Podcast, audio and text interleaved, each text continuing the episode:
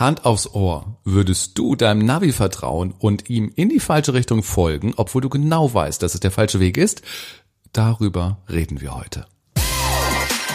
Interviewhelden, der Podcast für Fragensteller und Antwortgeber mit Markus Tirock. Und das bin ich. Und ich habe etwas wirklich sehr Tolles erlebt. Das ist gar nicht so lange her. Da fand ja die Podcast Heldenkonferenz Digital 2020 statt. Und zwar von und mit meinem Freund und Kollegen Gordon Schönwelder. Und vielleicht warst du ja dabei, dann weißt du nämlich ganz genau, über was ich heute reden möchte. Ich spreche heute nämlich über akustisches Charisma. Also der Begriff ist nicht auf der Podcast Heldenkonferenz gefallen, aber es hat schon etwas damit zu tun. Crazy Begriff. Erkläre ich gleich noch. Zwei Tage lang war Gordon Gastgeber und ein richtig toller Gastgeber und hat großartige und spannende Expertinnen und Experten begrüßt, die dann so in etwa halbstündigen Vorträgen viel Wissen und ihre Erfahrungen mit uns allen geteilt haben. Ich selbst habe mir viele Vorträge angehört, aber ich war eben nicht nur Teilnehmer, sondern, und das sage ich tatsächlich auch mit äh, Dank und mit Stolz an Gordon, ich durfte selbst rauf auf die virtuelle Bühne und habe natürlich über gute Fragen und gute Antworten gesprochen. Vielleicht warst du dabei. Ähm, das hat natürlich richtig Spaß gemacht. Ich mag ja online wirklich sehr gerne. Ich mag Präsenz auch sehr gerne. Ähm, es hat ja auch einige Vorteile, aber andere Vorteile können wir tatsächlich auch nur digital erleben. Aber das ist schon wieder eine andere Geschichte. So, wie jeder, äh, wie auf jeder Konferenz gibt es natürlich so persönliche Highlights. Da müssen wir nicht sofort gleicher Meinung sein. Das empfindet sicherlich jeder und jeder auch irgendwie anders. Aber ich glaube, dass es so eine Art Schnittmenge gibt von Experten und Expertinnen, die uns wirklich alle richtig gut in ihrer Präsentation gefallen. Und da schaue ich jetzt gar nicht so sehr auf den Inhalt, auf das, was sie sagen. Ähm, die haben einfach etwas. Also die sprechen im Interview oder die präsentieren ihre Keynote und haben Präsenz. Die machen etwas oder können etwas, was nicht allen immer sofort gelingt. Und darüber möchte ich mit euch, äh, darauf möchte ich heute mit euch schauen, beziehungsweise eigentlich möchte ich dahin hören. Ich hatte es ja eben schon angerissen, es geht um das akustische Charisma und was das ist und was dir das vor allen Dingen bringt. Das erzählt uns heute eine befreundete Kollegin und Medientrainerin Dr. Katrin Prüfig. Hallo Markus. Katrin, was ist akustisches Charisma? Damit ist gemeint die Sprechweise eines Menschen, einer Person, mit allem, was ich auf der Tonspur höre. Es ist nicht der Inhalt gemeint, sondern es ist so etwas gemeint wie Sprechtempo, überhaupt Stimmhöhe, Varianz, da können wir ja gleich nochmal drüber sprechen, aber es ist jedenfalls, wenn ich eine charismatische Sprechweise habe, dann habe ich eben ein ähm, hohes akustisches Charisma. Und dieses akustische Charisma, ist das an ein Format gebunden? Das heißt, geht es da hauptsächlich um Reden und Präsentation oder finden wir das in anderen Formaten wie, ich sag mal, Interview oder Livestream oder von mir aus auch eine WhatsApp-Nachricht? Finden wir dieses akustische Charisma auch dort wieder? Tatsächlich ähm, auch bis hin zu WhatsApp ähm, würde sich das finden lassen, wenn wir also eine WhatsApp ähm, in die Software reingeben, die das analysiert, dann würden wir auch da einen Wert für das akustische Charisma bekommen. Ich würde es mal abgrenzen wollen zu beispielsweise den professionellen Sprechern von Hörbüchern. Ja. Die sind, klingen natürlich auch ganz großartig und ganz wunderbar. Nur würden wir hier jetzt nicht von akustischem Charisma sprechen, weil sie eine Rolle ausfüllen oder eine Tonalität dort reinbringen, die in Teilen ja auch vorgegeben ist durch den Text. Das heißt, auch wenn du eingangs gesagt hast, dass akustisches Charisma sich im Grunde nicht auf den Inhalt bezieht, hat es doch etwas mit der Verbindung zum eigenen Inhalt zu tun, ja? Es hat was mit der Verbindung zum eigenen Inhalt zu tun, wie ich den rüberbringe. Es hat dann natürlich tatsächlich auch etwas damit zu tun, mag ich mein Thema. Äh, wenn ich mein Thema mag, habe ich wesentlich mehr Chancen, es auch charismatisch und engagiert rüberzubringen. Äh, was ich eben meinte, war im Grunde, dass jetzt Sprecher von Hörbüchern eben auch ähm, Texte interpretieren und so weiter, aber ja nicht ihre eigene Sache dort vertreten, ihr eigenes Unternehmen, ihr eigenes Produkt. Vielleicht machen wir es mal ein bisschen konkreter und reden mal über konkrete Beispiele. Kannst du ein aktuelles Beispiel mal nennen von jemanden, der oder die so richtig akustisch charismatisch rüberkommt und vielleicht auch jemand, wo man sagt, na, da ist noch Luft nach oben? Wir sprechen uns hier am Ende des Corona-Jahres 2020 und da sind mir die Gegensätze sozusagen im Ohr. Jemand, der im Moment mit einem guten akustischen Charisma unterwegs ist und das würde sich auch so messen lassen und würde sich wohl sicher auch in seinem Wert bestätigen, ist aus meiner Sicht unser Bundesgesundheitsminister Jens Spahn der auf der einen Seite sehr ruhig spricht, auf der anderen Seite sehr klare, kurze Sätze bildet und in gewisser Weise ja auch qua Amt äh, Vertrauen für seine Maßnahmen ähm, mitbringen muss in seiner Stimme und dann auch erwecken muss bei seinen Zuhörern. Der macht es, der macht es gut. Und, und wen würden wir nochmal auf die Schulbank schicken? Wen würden wir nochmal auf die Schulbank schicken? Ich ähm, sehe, sehe beziehungsweise höre da am eher unteren Ende der Skala einen Karl Lauterbach, einen Gesundheitsexperten, der natürlich in der Sache ganz viel Richtiges sagt und ganz viel Erfahrung hat, der aber durch äh, schon durch seine Stimmhöhe und durch seine Stimmart hm, jetzt nicht gerade begeistert. Und dann nutzt er eben viele andere Chancen auch nicht, die ihn zu einem charismatischeren Redner machen würden. Das ist spannend. Ich habe sofort irgendwie das Bild natürlich von ihm äh, vor Augen gehabt habe die Fliege gesehen, mit der er meistens unterwegs ist und habe auch die Tonhöhe irgendwie in meinem eigenen inneren Ohr wahrgenommen, ähm, konnte aber sonst tatsächlich auch gar nicht so einschätzen. Also offensichtlich hinterlässt er eben auch nicht so einen bleibenden Eindruck, wie er spricht oder wie seine, äh, wie seine Präsentation auf der auditiven Ebene da irgendwie läuft. Hat das auch was damit zu tun, dass ich das sozusagen auch nicht erinnern kann, dass ich andere Leute im inneren Ohr dann besser erinnern kann? Das spielt sicherlich eine Rolle. Bei Karl Lauterbach ist es vor allen Dingen das Phänomen, dass eben alles doch relativ auf einer Tonhöhe ist. Stimmt, man gar total. Nicht so richtig weiß. Jetzt, wo du sagst, ja. Und ab und zu fällt das Wort Harvard in Harvard ähm, an der Universität. Darüber hat sich die heute schon auch schon lustig gemacht, sonst wäre mir das gar nicht so aufgefallen. Also das ist es im Wesentlichen. Er schöpft da ein ganz großes Potenzial aus seiner Stimme nicht optimal aus. Und damit sind wir eigentlich bei einer ganz wichtigen Frage.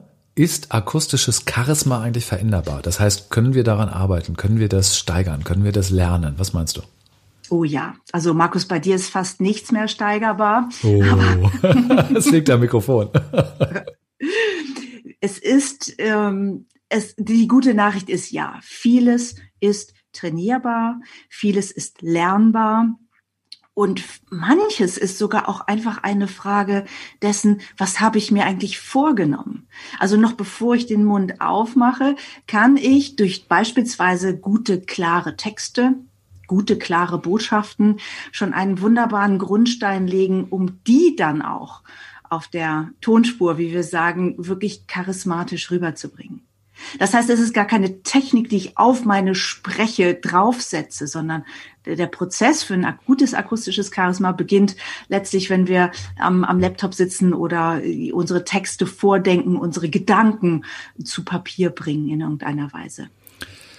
Bedeutet das, dass es, ähm, dass es Textarbeit ist? Also, dass es darum geht, bestimmte kürzere Sätze vielleicht zu machen oder einfachere Sätze zu machen? Geht es darum?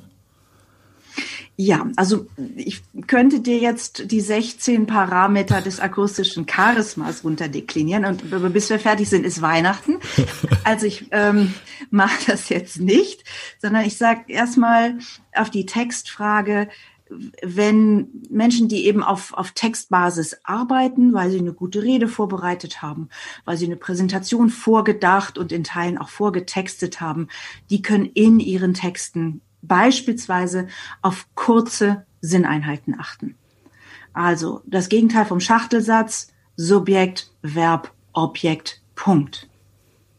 Und dann geht's weiter. Wenn das schon in den Texten äh, so angelegt ist, habe ich eine ganz große Chance, eben genau das zu tun. Kurze Sinneinheiten und einen hörbaren Punkt. Und das sind zwei wichtige Parameter im akustischen Charisma, zwei sehr wertvolle sogar schon, dass ich eben auch zu einem hörbaren Punkt komme und meine Botschaft auch landet. Also klare Botschaften durch eher kürzere Sätze, keine Schachtelsätze und ein Punkt setzen. Und mit einem Punkt geht wahrscheinlich auch so eine kleine Zäsur oder eine kleine Pause einher. Das gehört sozusagen sicherlich auch dazu. Ähm, Katrin, ist es. Das ist übrigens, ja? wenn ich da, das Stichwort Pause ist, ist auch unheimlich spannend. Denn auch einer, einer der wichtigsten Faktoren ergänzend zu denen, die ich jetzt schon genannt habe, ist dieser Mut zu echten Pausen die dann kein ähm, haben, kein Räuspern haben, kein nach Luft schnappen, kein Verlegenheitslachen. Also vielleicht merkst du es auch, da fließt die Energie ganz neu zusammen. Und die sogenannte Pausierung, wie die Forscher es nennen, ist ein, ist von ganz, ganz großem Wert. Für die Wirkung der Person, für mein Charisma und dafür, dass unsere Zuhörer, Zuschauer überhaupt folgen können, dass sie wieder Tritt fassen können und den Gedanken eben auch mit zu Ende denken können. Ich bin ein großer Freund von Pausen. Ja. Ähm, Im Interview passiert aber ganz häufig genau das, was jetzt bei uns zweimal schon passiert ist, dass der Fragensteller auf einmal nervös wird und denkt so, da kommt nichts mehr, ich muss jetzt sofort irgendwie da reingrätschen, bevor eben diese Stille sich ausbreitet. Ähm, Kathrin, was glaubst du, warum haben wir denn alle so viel Angst davor, Pausen zu machen, um diese Stille eben nicht Raum geben zu können? Also im Interview finde ich das eine sehr nachvollziehbare Angst, weil in der Tat hm, dann der Reflex des Reporters ist, da gehe ich rein, den unterbreche ich jetzt. Um, aber auch in ganz vielen anderen Situationen, auch selbst in Meetings, habe ich ja nicht unmittelbar diejenigen, die mir reingrätschen von links und rechts, sondern ich üblicherweise darf man seinen Gedanken oder auf der Bühne seine Präsentation, seinen Vortrag zu Ende bringen und da bitte, bitte, liebe Leute, nehmt mehr Pausen mit auf diese, auf diese Bühnen der Welt. Ich möchte übrigens noch eins sagen, Markus. Wir reden über das akustische Charisma. Ich hab's nicht erfunden. Es ist, es sind, ähm, der Begriff kommt aus der Forschung von der Universität Süddänemark in Sonderburg. Und dort sind Phonetiker eben diesem, Mm, diesem Charisma, diesen Zusammenhängen auf die Spur gekommen und haben auch eine künstliche Intelligenz inzwischen draufgesetzt und entwickelt, die das messen kann, die also deine Sprechweise, meine Sprechweise in diese 16 Parameter, die wir nicht alle ausführen wollen, zerlegt und da dann eben einen Wert zwischen 0 und 100 auswirft. Ich will nur ganz klar sagen, es ist nicht meine Forschung ich habe einen anderen Schritt gemacht in der Richtung und das einen anderen Transfer.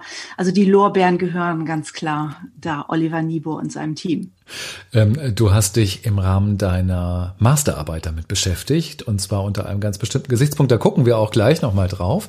Ich möchte aber das aufgreifen, dass du sagst, ähm, dass dort Wissenschaftler sich Gedanken darüber gemacht haben. Das heißt, wir reden hier nicht über ein Bauchgefühl. Das ist nicht irgendwie ein einzelner Mensch, der mit einer Liste und einem Stift da durchgeht und sagt so, okay, hier gebe ich mal 17 Punkte und da auch vielleicht auch 18 Punkte sogar. Ähm, wie funktioniert denn das eigentlich? Du hast vorhin, glaube ich, auch eingangs von einer Software gesprochen. Vielleicht kannst du einmal ganz kurz erklären, wie wird denn akustisches Charisma überhaupt gemessen, analysiert?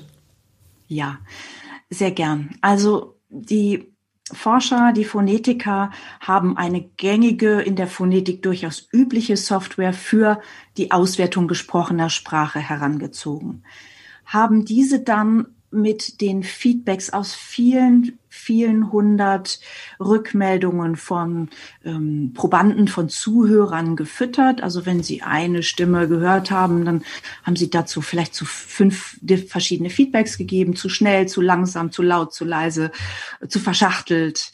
Und so hat diese Software eben eine ganz, ganz große Datenbasis inzwischen hinterlegt und auf diesen Feedbacks von echten Menschen ähm, basiert die Auswertung. Und da kommt eben dann, und dann werden diese 16 Parameter eben noch ein bisschen unterschiedlich gewichtet. Pausierung wird sehr hoch gewichtet, Sprechtempo so mittel. Was noch sehr, sehr hoch gewichtet wird, sind zwei Dinge. Das eine ist die die stimmliche Varianz. Also erlaube ich mir von meinem Grundton, von meinem Eigenton, bei mir ist das, mm, was ist der Eigenton bei dir? Mm. Erlaube ich mir von diesem Eigenton immer wieder Ausflüge nach oben oder unten, also eine variantenreiche Tonalität. Wichtiger Wert. Und der zweite Wert äh, der noch ganz, ganz wirkliche Größe ist im akustischen Charisma, ist ähm, die besonderen Betonungen. Was ist mir wirklich wichtig? Ja, also welche Worte haben Kraft und wie viele Worte gibt's davon in einer Minute? Wird ja alles so in verschiedenen wissenschaftlichen Größen gerechnet. Also bei den besonderen Betonungen ist es, wie viel besondere Betonung pro Minute hat dieser Redner oder dieser Teil seiner Rede. Wow, das sind sehr spannende Aspekte, die da eine Rolle spielen. Äh, spannend fand ich eben auch das mit dem, mit dem äh, Grundton, den wir haben, glaube ich, Katrin hilft mir, wenn man ähm, quasi so, so brummt und der Kehlkopf, glaube ich, besonders schwingt, mhm. ähm, dass es so ein bisschen kitzelt. Äh, dann hat man seinen eigenen Grundton gefunden, oder? Ja, und das kann man eine Stunde durchhalten. Darum geht's auch. Ne, genau. Ne, dass man das so aber erstaunlicherweise ist der mhm. Grundton meistens tiefer als ähm, unser, unsere Sprechstimme. Ähm, häufig gehen wir höher, Frauen gehen sogar deutlich höher ja. in der Sprechstimme. Ist die Höhe der Stimme sozusagen dann auch ein Aspekt, der eben äh, untersucht wird beim charismatischen Nee, andersrum, beim akustischen, akustischen Charisma. Ja, charismatische Akustik können wir auch. genau. Gerne. Also ist der, ist die Tonhöhe auch ein äh, Aspekt?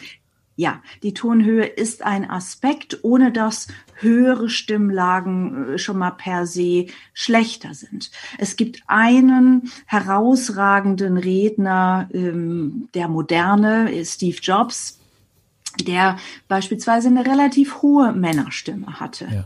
und äh, hoch im Vergleich zu einer Referenzgruppe von von anderen Männern seines Alters, anderen Männern seiner äh, seiner Rolle ähm, und so weiter.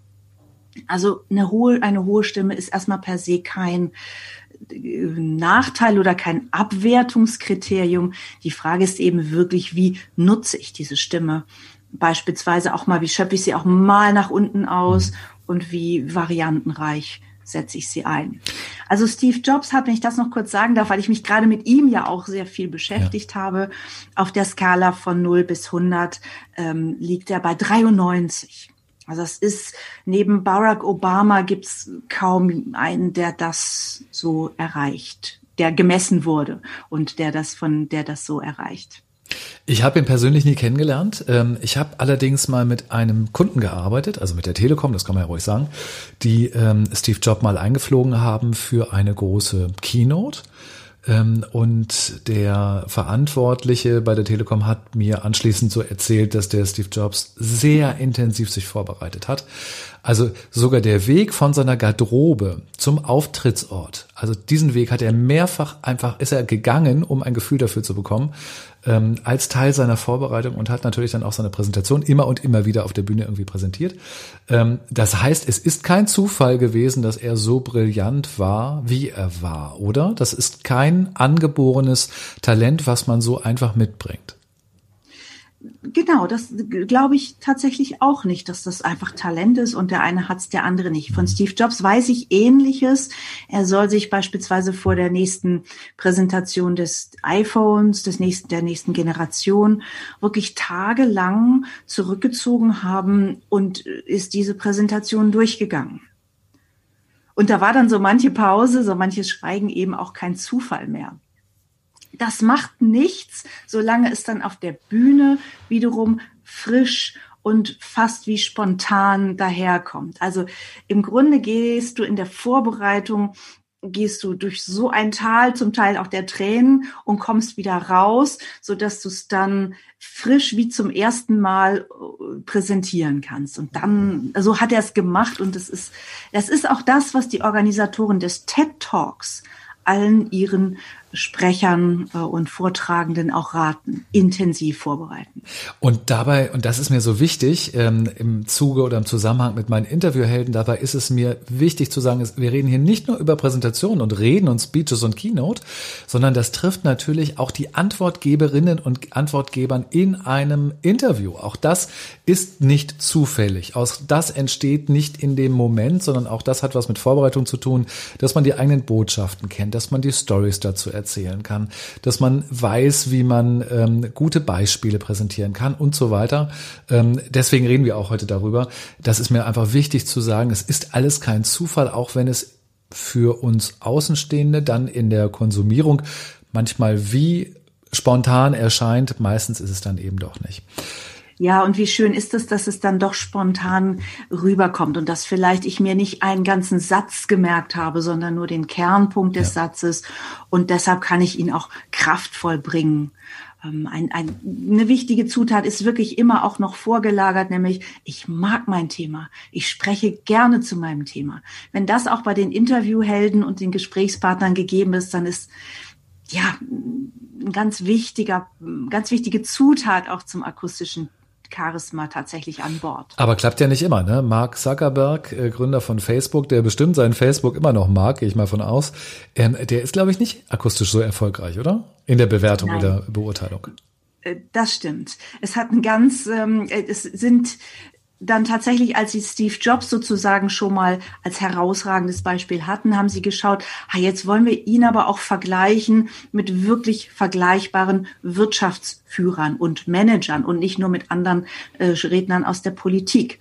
Das heißt, sie haben Mark Zuckerbergs Charisma analysiert, sie haben auch Elon Musks Charisma analysiert und ähm, die beiden reichen, also Mark Zuckerberg reicht nicht an Steve Jobs heran, kann man auch sehr klar se sehen, woran das liegt. Und Elon Musk, den können wir sowieso nach diesen Kriterien komplett vergessen. Der nuschelt sich ein zurecht und ist auch in der Struktur seiner Gedanken und Sätze unklar. Und ähm, der ist also unter ferner Liefen beim akustischen Charisma zumindest. Offensichtlich kann man trotzdem erfolgreich damit sein und eine oh, große ja. Karriere machen. Oh ja. Wobei, da sagst du was, wenn ich das noch kurz ergänzen darf. Eine wichtige Erkenntnis aus der Forschung ist tatsächlich, dass charismatisches Führen, charismatisches Management inzwischen kaum noch denkbar ist ohne charismatisches Sprechen. Also es ist, der, der, was ja auch nur bedeutet, der äh, Stellenwert der Kommunikation im Management ist so wichtig geworden, dass ich eben nur dann auch charismatisches Leadership äh, machen kann oder als, als charismatischer Leader erkannt werde, wenn ich es auch ähm, mit akustischem Charisma charismatisch kommunizieren kann. Hat das was mit der ähm, mit der Region, in der ich lebe, eigentlich auch zu tun? Wir haben ja jetzt nämlich drei amerikanische Namen genannt. Ähm, und ich habe so den Eindruck, dass die Amerikaner ja sowieso mit so einem Entertainment-Gen unterwegs sind. Die wissen einfach, wie die Mechanismen funktionieren, wie man gut präsentiert. Das fällt denen leichter als ähm, uns Deutschen zum Beispiel. Das ist vielleicht ein Vorurteil, aber es bestätigt sich in meiner Arbeit immer. Ähm, das heißt, wenn wir von diesem akustischen Charisma sprechen, reden wir dann nur vom amerikanischen akustischen Charisma oder können wir das auf unser Land, auf Europa ähm, übertragen? Wir können es sehr, sehr gut auf ähm, Zentraleuropa übertragen. Um, es wurden beispielsweise auch, es wurde auch das akustische Charisma von Angela Merkel gemessen, die sich sehr gut entwickelt hat äh, durch die Jahre ihrer Kanzlerschaft. Für mich persönlich einer der Höhepunkte, wo ich ihr auch wirklich gerne zugehört habe, im März 2020, Höhepunkt der Corona-Krise, wo sie eben in ihrer Fernsehansprache, und es war eben nicht die Weihnachtsansprache oder Neujahrsansprache, ja. die sie sonst macht, sehr gut, ähm, ja, ich sage sehr gut betont hat, klingt das viel zu banal. Sie hat angemessen ihre Stimme eingesetzt. Sie hat angemessene kurze Botschaften präsentiert. Sie konnte gut verstanden werden und sie hat das auch mit Nachdruck getan, äh, das zu sagen, was sie sagen wollte. Wir haben jetzt von dir schon so einige ganz praktische Punkte mitbekommen. Ähm, kurze Sinneinheiten, Pausen machen, Punkt machen, ähm, eine Varianz in der Stimme, in der Modulation zeigen, mit Geschwindigkeit arbeiten, um so einige zu nennen. Jetzt sind wir schon bei, bei den 16 gleich. Ähm, was passiert aber, wenn ich so einzelne von diesen Bereichen anfasse und bewusst verändere? Kann das nicht dazu führen, dass ich mich total albern anhöre, weil ich auf einmal überbetone oder weil ich Pausen mache, wo jeder denkt so, äh, Entschuldigung, Markus, eingeschlafen oder was los? das ist der Trainingseffekt. Ne? Das ist wie, erstmal wie der Muskelkater, wenn ich einmal eine Joggingrunde gemacht habe, die zu, zu lang für mich war. Also ja, zum einen kann natürlich so ein Training auch mit Unterstützung erfolgen. Ähm, beispielsweise mit einer Atemstimme- und Sprechtrainerin. Äh, das wäre schon mal eine Hilfestellung, um es eben auch nicht zu übertreiben. Und auf der anderen Seite ist dieses Ausprobieren und auch mal was übertreiben, wo ich dann selber merke, nee, das bin ich gar nicht mehr. Da bin ich wirklich in eine, eine Rolle geschlüpft, das ist zu viel, das glaubt mir auch keiner. Das ist ja Teil des Trainings. Und dann finden wir uns an einem Punkt sicherlich wieder, der diese Zutaten gut mixt und dann auch gut funktioniert.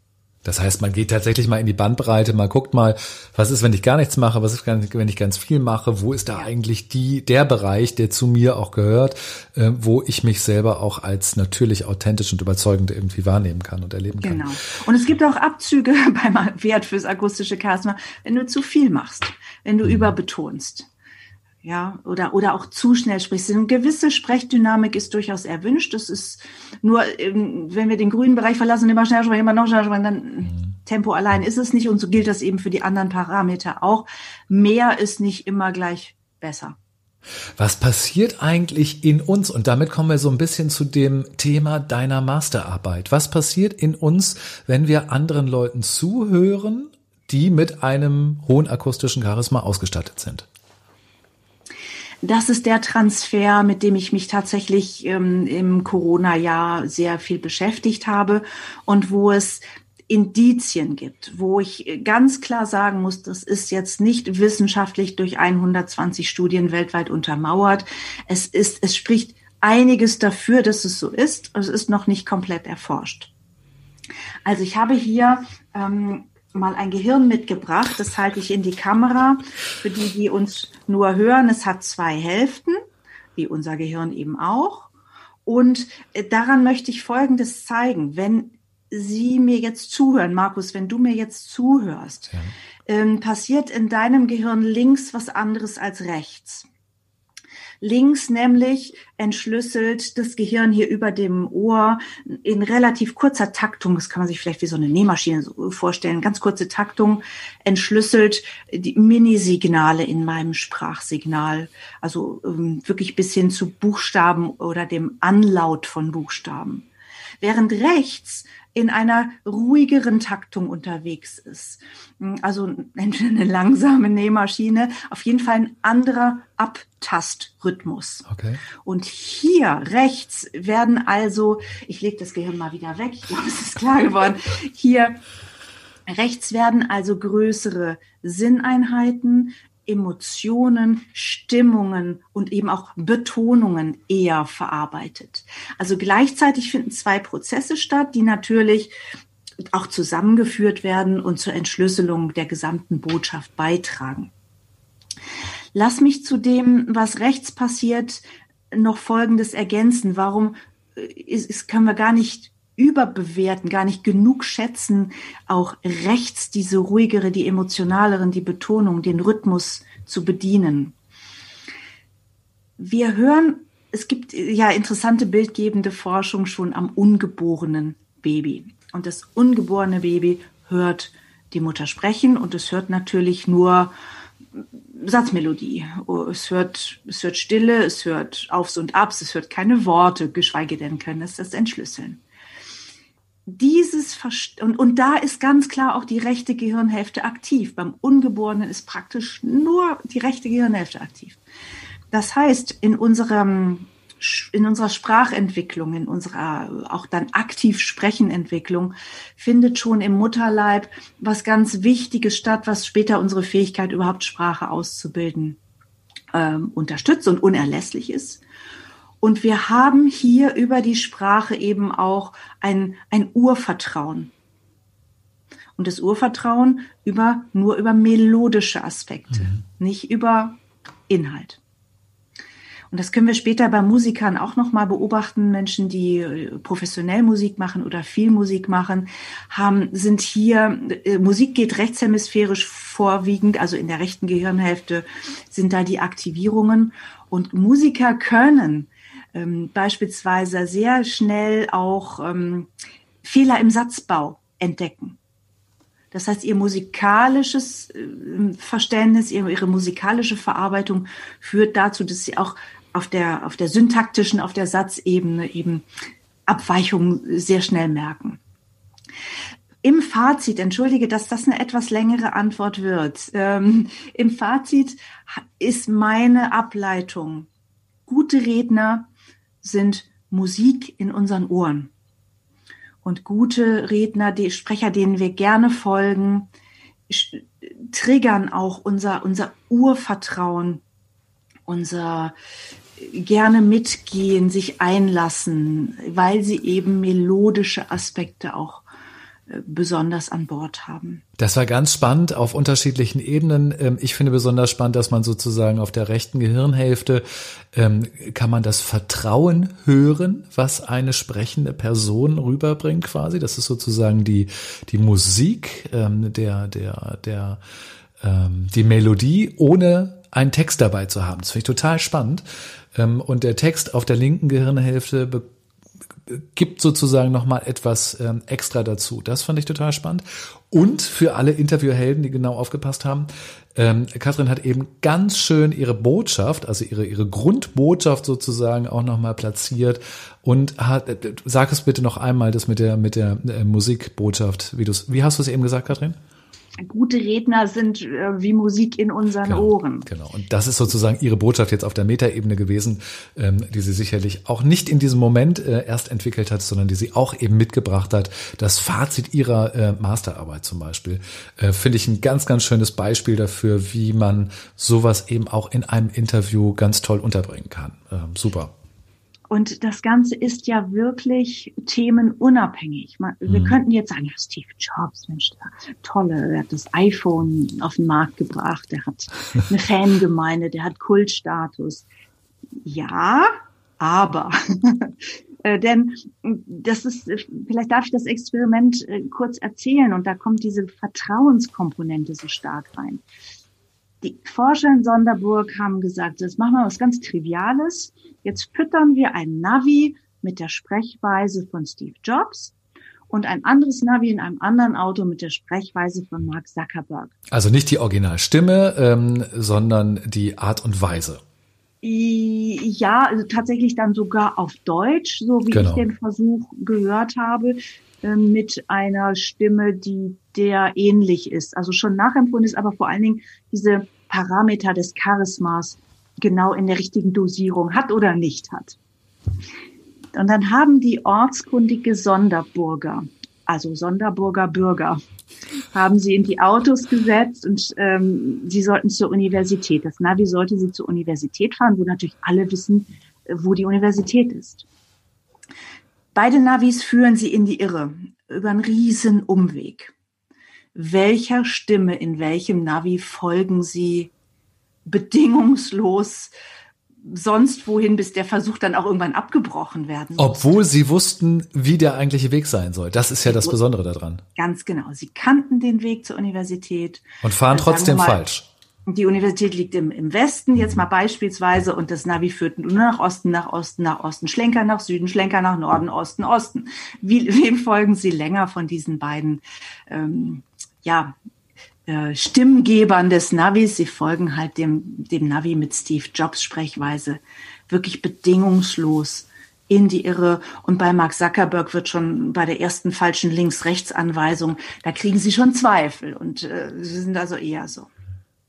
Und ist das nicht verblüffend, dass wir wirklich sagen können, themenunabhängig lohnt es sich, und das ist ja für, bei den Interviewhelden auch so, große Themenvielfalt. Themenunabhängig äh, lohnt es sich, das akustische Charisma zu trainieren, weiterzuentwickeln, zu pflegen, mh, mm, so wie wie wir es eben können. Und ein Bewusstsein darüber zu entwickeln, dass es so etwas gibt, dass es bei mir so etwas gibt, dass es bei den anderen so etwas gibt, um das eben auch ganz bewusst einsetzen zu können. Fand ich einen ganz, ganz spannenden Ausflug. Ähm, vielleicht, Katrin, zum Schluss, ich freue mich immer, wenn man so ein, zwei praktische Tipps irgendwie geben kann. Vielleicht können wir noch mal drei praktische Tipps irgendwie zusammenbringen. Du hast einiges schon erzählt, ähm, wie ich mein eigenes akustisches Charisma ein bisschen auf, äh, auf Vordermann bringen kann nicht reden wie gedruckt, sondern reden, wie ich es kraftvoll aus, aus, aus Begeisterung über mein Thema tatsächlich tun würde. mit dem Mut eben auch mal eine Stimme ein bisschen Gas zu geben, ein bisschen höher zu gehen und dann aber auch den Eigenton nicht vergessen, inklusive finalem Fall. Das ist der Punkt am Satzende. Die Forscher nennen das finaler Fall. Also der finale Fall ist ein Kraftinstrument für Aussagen. Ja, wenn das gelingt. Trauen sich viele nicht meine Erfahrung, trauen ja. sich ganz viele nicht. Es gibt dann ganz oft eine Wiederholung, dann wird es nochmal gesagt, was man vorher schon gesagt hat. Und dann nochmal. Und, und, dann bleibt man mit der, genau, man bleibt mit der Stimme am Ende oben und denkt immer so, oh, schade, schade, es ist irgendwie fatal. Okay, also der, der finale Fall und vielleicht noch einen zweiten Punkt. Ähm, ja, durchaus dann die, die Varianz in der Stimmführung. Mhm. Nichts ist öder und langweiliger, als wenn ich wie eine Computerstimme, hallo, hier ist die Hotline so und so. Und Kann man das trainieren? Eins, und wenn Sie möchten, drücken Sie zwei und bei dem drücken Sie drei. Bitte? Kann man das okay. wirklich trainieren? Weil ich meine, das machen die Leute ja nicht freiwillig. Die haben ja nicht freiwillig irgendwie eine langweilige Stimme. Nein, und äh, es ist auch gar keine langweilige Stimme. Es ist einfach eine Stimme und eine Sprechweise, die sich nichts erlaubt und sich nichts traut. Und genau wie du sagst, Mut zum finalen Fall, sag ich Mut hier die Varianz der Stimme über eine Oktave mindestens, bei Steve Jobs waren es, glaube ich, zwei, einfach auszuschöpfen. Das hat uns die Natur gegeben. Lasst es uns spielen. Es ist die Musik in den Ohren eurer Zuhörer. Ach, wie toll. Katrin, ich danke dir ganz herzlich für diesen Ausflug äh, nach Sonderburg, unter anderem äh, nach Amerika und äh, in unser Gehirn. Das war, also wir, wir haben ja gleichzeitig hier ein, ein Video auch aufgezeichnet, das wir veröffentlichen werden. Da kann man das Gehirn sich dann auch nochmal anschauen und wie Katrin mit dem Gehirn irgendwie mir hier gegenüber sitzt. Das war sehr schön. Es hat mich bereichert und es war spannend und wir achten jetzt alle mal ein bisschen auf das akustische Charisma und ich sage herzlichen Dank. Sehr, sehr gerne, Markus. Das akustische Charisma, das ist natürlich nur ein Aspekt von vielen, die wir im Podcast oder zum Beispiel auch im Interview einsetzen können. Unser Ziel ist es ja dabei, immer ein spannendes Gespräch oder Interview zu geben oder eben auch zu führen. Und das entsteht ja nicht durch Zufall oder weil wir einfach Glück in dem Moment haben, sondern das ist das Ergebnis guter Vorbereitung. Genau darüber haben wir ja eben auch im Interview schon gesprochen. Und dann können wir auch die Wirkung unseres Interviews nutzen und messen, dann bekommen wir mehr Reichweite, dann bekommen wir mehr Aufmerksamkeit. Und wie das geht, wie das professionell geht, das ist ja sozusagen mein Job, das zeige ich dir gerne, bringe ich dir auch gerne bei. Melde dich bei mir, vereinbare ein kostenloses Vorgespräch und dann finden wir gemeinsam den besten Trainingsplan für dich heraus. Wie du mich erreichst? Entweder über die sozialen Kanäle, Stichwort Interviewhelden natürlich oder Markus Tirock oder eben direkt über meine Seite interviewhelden.com. Schön, dass du dir die heutige Folge angehört hast. Ich verlinke in den Shownotes auch den Kontakt zu Katrin und gebe noch weiterführende Informationen. Und ich freue mich natürlich schon darauf, wenn wir uns demnächst wiederhören und wiedersehen. In diesem Sinne, ciao, dein Markus. Gute Fragen, gute Antworten. Interviewhelden